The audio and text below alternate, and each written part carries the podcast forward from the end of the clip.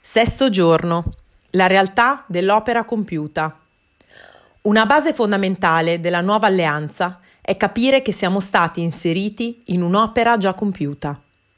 Tutto quello che viene detto riguardo la nostra redenzione è stato concluso nel Golgotà, quando il Signore ha detto è compiuto. Non possiamo aggiungere nulla a quest'opera, perché è già pronta. Nell'Antico Testamento il giardino dell'Eden è un'allegoria dell'opera compiuta.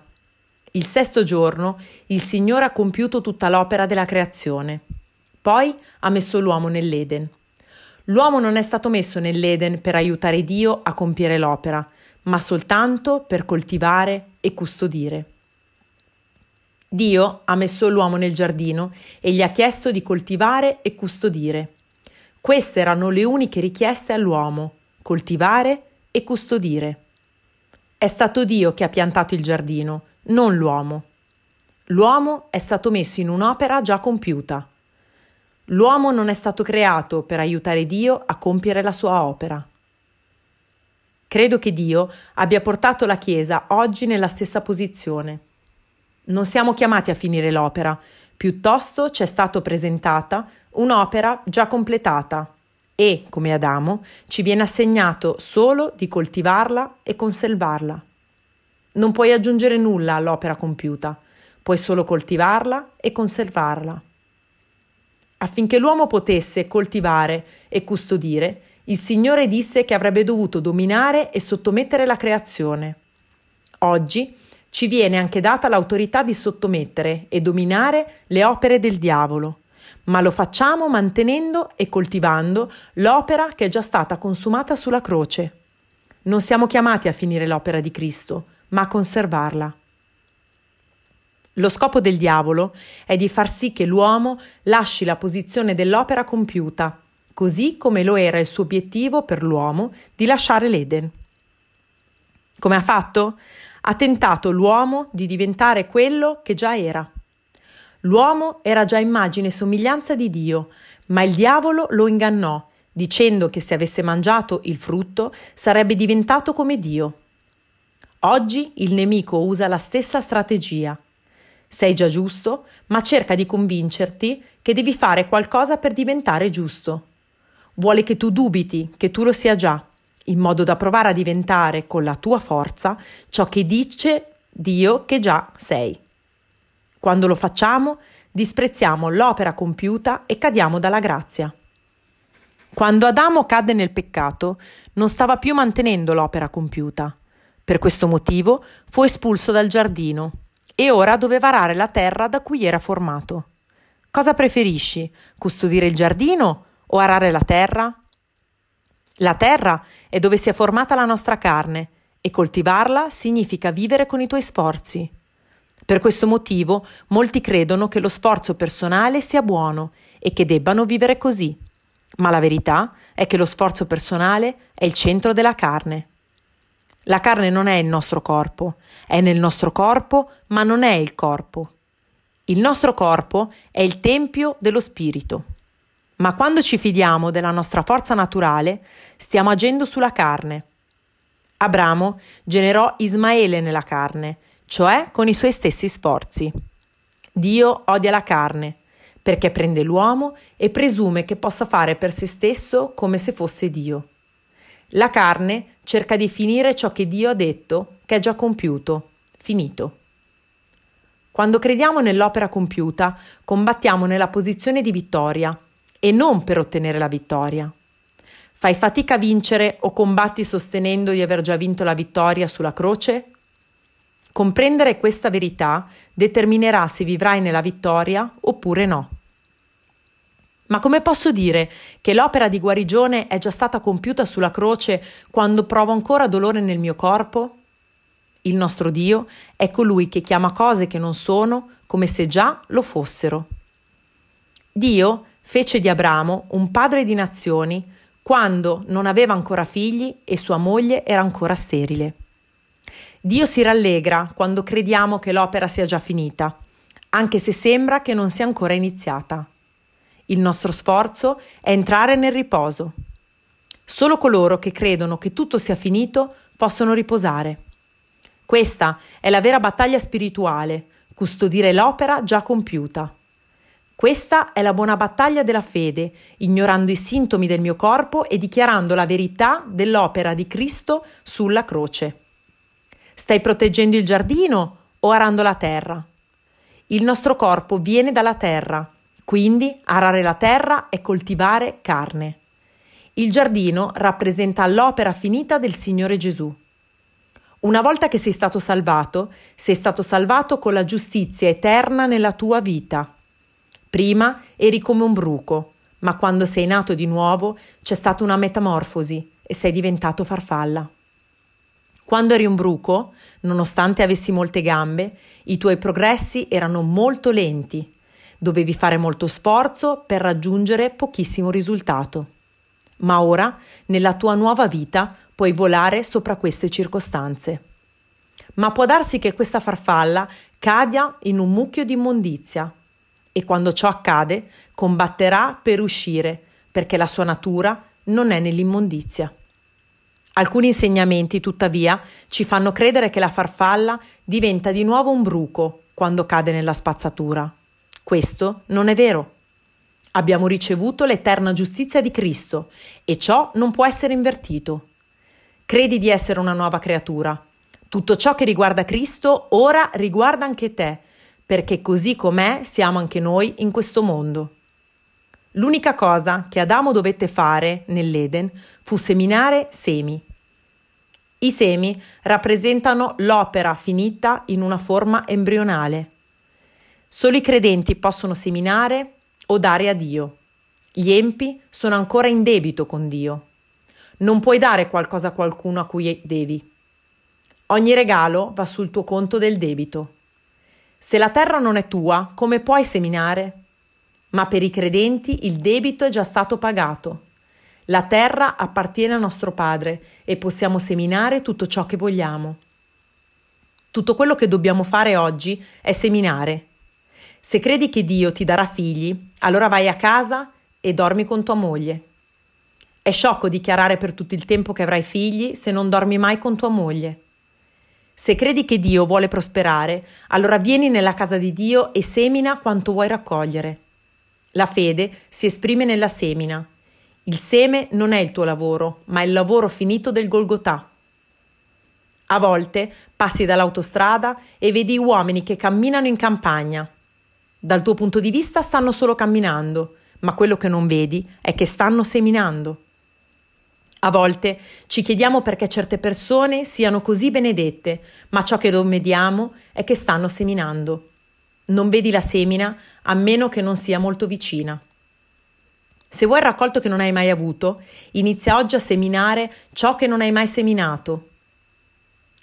Vorrei evidenziare alcuni atteggiamenti di fede che dobbiamo avere per custodire l'opera compiuta della croce nelle nostre vite. Vivi la realtà della nuova creazione. Il Signore Gesù visse secondo la parola del Padre. Aveva appena sentito il Padre dichiarare di essere l'amato figlio. Ma quando il Signore fu tentato, il diavolo gli disse: Se sei figlio di Dio, ordina che queste pietre diventino pane. Non c'è nulla di sbagliato nel trasformare le pietre in pane. E il Signore ha avuto il potere di farlo, poiché ha moltiplicato i cinque pani per cinquemila persone. Ma se lo avesse fatto, avrebbe detto che la parola di Dio non era abbastanza e che aveva ancora bisogno di alcune prove. Sarebbe stata la rovina, dubitando della parola di Dio. Il Signore rispose che l'uomo non vivrà solo di pane, ma di ogni parola che esce dalla bocca di Dio. E la parola appena uscita dalla bocca di Dio è che era figlio. La tentazione del diavolo è che tu dubiti di cosa Dio ti dice e poi cerchi di diventare ciò che già sei. Lo Spirito Santo, d'altra parte, ci porta sempre a sapere che siamo già ciò che Dio dice che siamo. La strategia del diavolo non cambia e anche sulla croce il diavolo ha detto ancora la stessa cosa. Se sei figlio di Dio scendi. Sono stato reso giusto, ho ricevuto il dono della giustizia, quindi non provo a diventare ma cammino nella realtà di chi sono giustificato dalla fede. Seconda Corinzi 8:9 dice che il Signore Gesù Cristo, essendo ricco, si è reso povero per noi, in modo che attraverso la sua povertà potremmo diventare ricchi. Molte persone offrono offerte per diventare ricchi ed è proprio questo il motivo per cui non prosperano. Cederanno nella menzogna che devono diventare.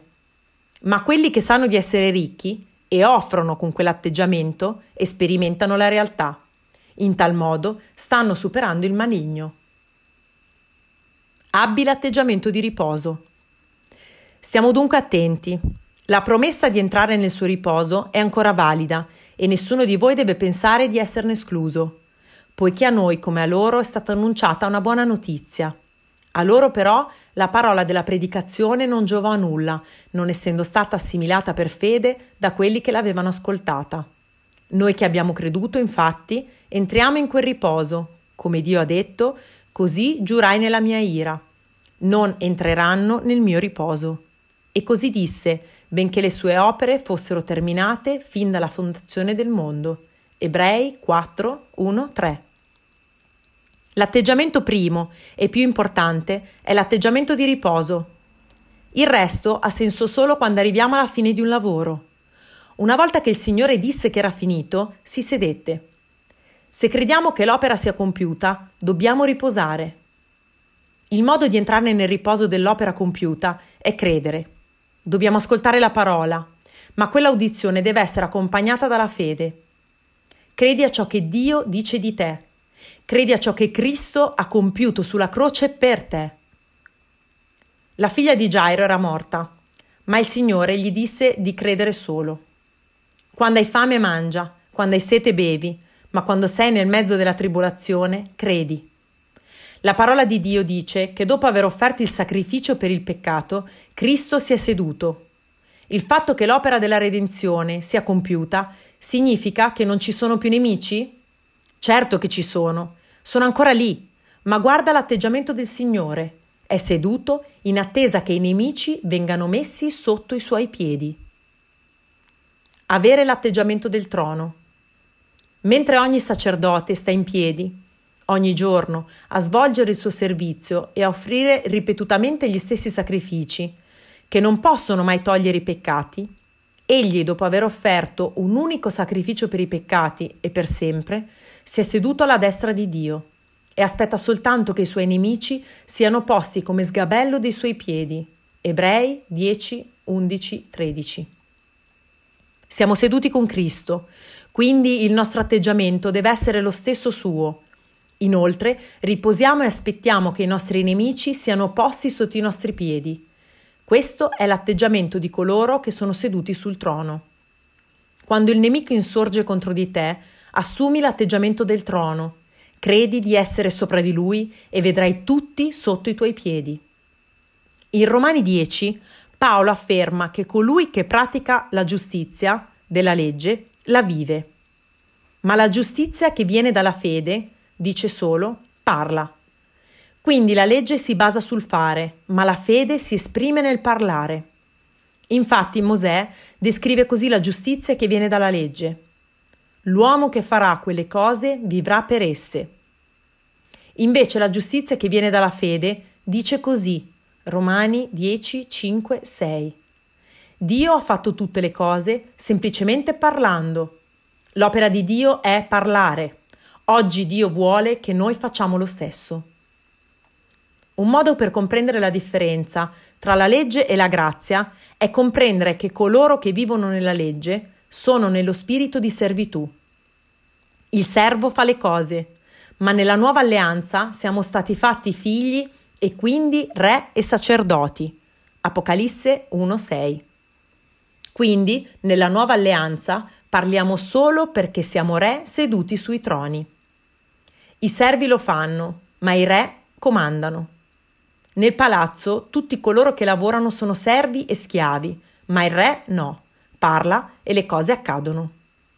Come sacerdoti usiamo le parole per adorare e lodare Dio e come re usiamo le nostre parole per cambiare le circostanze.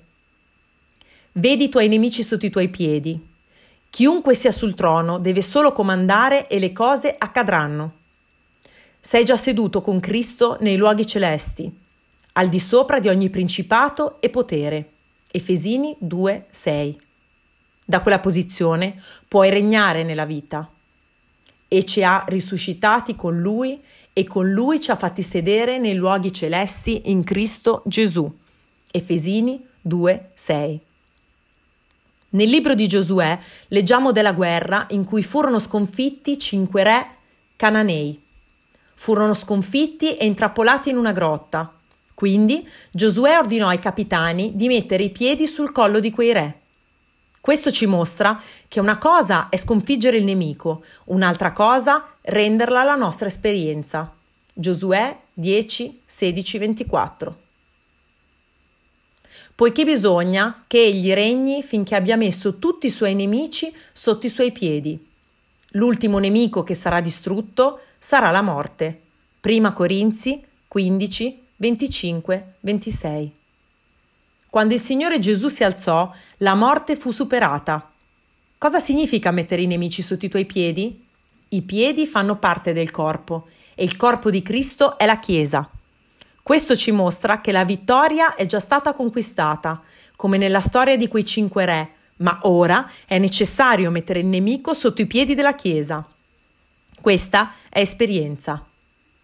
Il Signore ha detto al mio Signore, siede alla mia destra finché io abbia messo i tuoi nemici sotto i tuoi piedi. Matteo 22, 44. Il Signore sta dicendo che i nemici sono stati tutti sconfitti, ma oggi li sta mettendo tutti sotto i nostri piedi, il corpo di Cristo. Oggi siamo seduti con Cristo alla destra di Dio Padre. Efesini 2:6. Quindi ciò che il Padre dice al Signore Gesù vale anche per noi. E quello che dice è di sedersi. Questa è l'unica cosa che il Padre ci dice per sconfiggere i nemici. Quando ci sediamo, i nemici vengono posizionati sotto i nostri piedi. Questo è l'atteggiamento del trono. Avere l'atteggiamento di servizio. C'è un'opera compiuta, ma un'altra è in corso. L'opera di redenzione è già stata completata, ma ora lo Spirito si sta preparando. Ma ora lo Spirito sta preparando la Chiesa e in questa opera siamo collaboratori.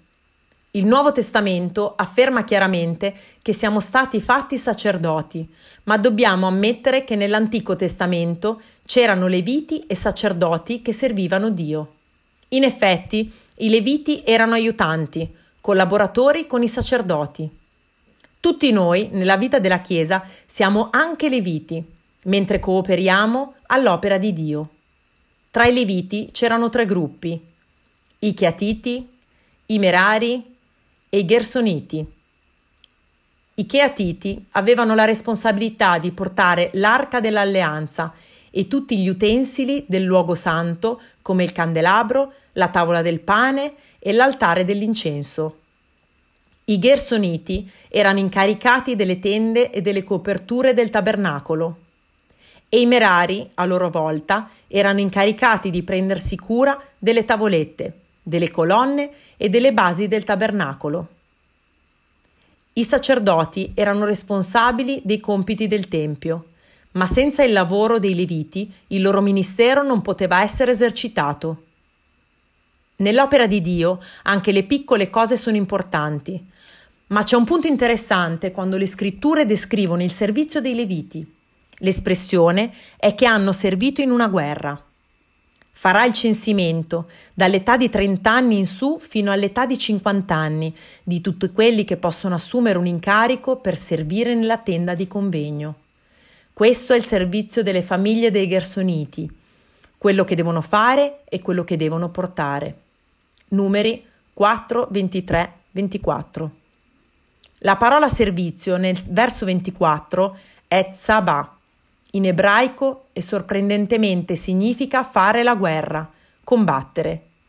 Nel descrivere il servizio dei Merari, nei versetti 29 e 30, viene usata la stessa parola. Ogni levita che era coinvolto nel servizio della casa di Dio era effettivamente coinvolto in una battaglia spirituale. La battaglia spirituale si svolge anche quando siamo coinvolti nell'opera di Dio. E anche quell'attività, considerata la più piccola di tutte, ha un impatto sul mondo spirituale. Certo, il biblico, il modo biblico di liberare la fede è parlare con l'autorità del trono, ma quando siamo coinvolti nel lavoro della Chiesa dobbiamo ricordare che il diavolo viene sconfitto in ogni lavoro, apparentemente insignificante, che facciamo nella casa di Dio.